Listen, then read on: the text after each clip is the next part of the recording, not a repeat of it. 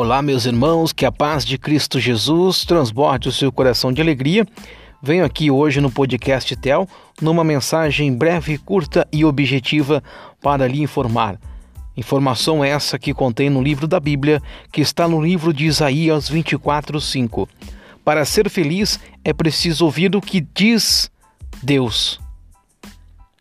Forte abraço para você, meu irmão. Continue ouvindo o que Deus diz. Isaías capítulo 24, versículo 5.